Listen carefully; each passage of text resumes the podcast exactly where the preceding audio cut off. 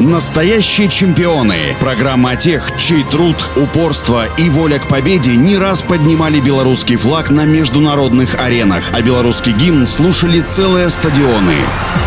Всем доброго дня, у микрофона Василий Данилов. Соломон Конрадович Розенталь родился 10 июля 1890 в Вильно. Такое название в тот момент носил город Вильнюс. Соломон происходил из состоятельной семьи и получил блестящее образование. После школы окончил Гейдельбургский университет. Именно в Германии Розенталь научился играть в шахматы и впервые встретился за доской с мастерами. В своем первом турнире Розенталь занял высокое шестое место в побочной группе гамбургского турнира, а вскоре единолично победил в Мюнхене Мюнхене. Чемпион Гейдельберга 1912 года во всероссийском турнире любителей разделил 4-5 места. Активный период выступлений молодого Розенталя закончился вторым местом на побочном турнире в Бреслау год спустя. В 1921 Розенталь переехал в Минск, где 10 лет работал в городской больнице и кожной клинике Белорусского университета. В Беларуси Розенталь вновь попал в шахматную среду, познакомившись с Владиславом Сиричем и другими сильнейшими местными шахматистами. Первый чемпионат Беларуси по шахматам проводился в рамках Всебелорусского шахматного съезда в 1924 Победителем турнира, проходившего по круговой системе при 12 участниках, стал Соломон Конрадович Розенталь. Соломон дважды выиграл чемпионат БССР и однажды чемпионат Минска. Как чемпион Беларуси вышел в финал чемпионата СССР. Также выступал в чемпионате профсоюзов страны, где финишировал третьим. С 1939 года Соломон Конрадович заведовал кафедрой кожных и венерических болезней Ленинградского государственного стоматологического института, опубликовал более 80 научных работ. Тем не менее, Розенталь сохранял тесные контакты с белорусскими шахматистами, приезжал к ним во время отпуска, был почетным гостем на послевоенных чемпионатах Беларуси, любил обсуждать партии с сильными игроками.